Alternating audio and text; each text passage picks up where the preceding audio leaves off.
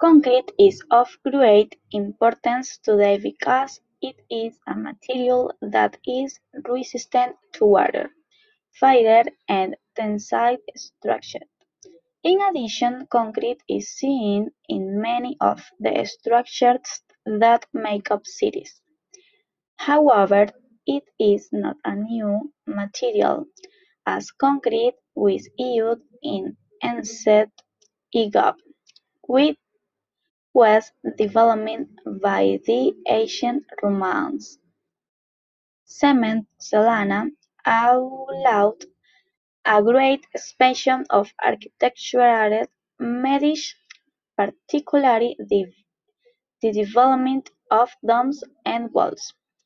But concrete had only limited importance for architecture until the invention of reinforced concrete in the ancient sixties, which was invented by Joseph Monier.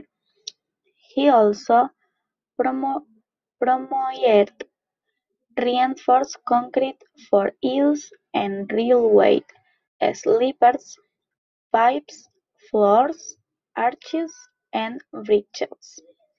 In addition, steel was invented because when combined with cement it makes a much more versatile combination than any other pattern.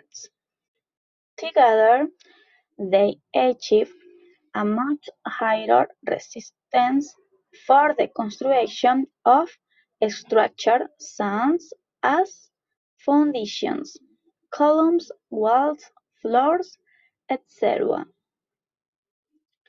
Thus cement has become an essential part of architecture and urban planning. Cement is not only used in buildings but also in public areas such as squares, sidewalks, etc.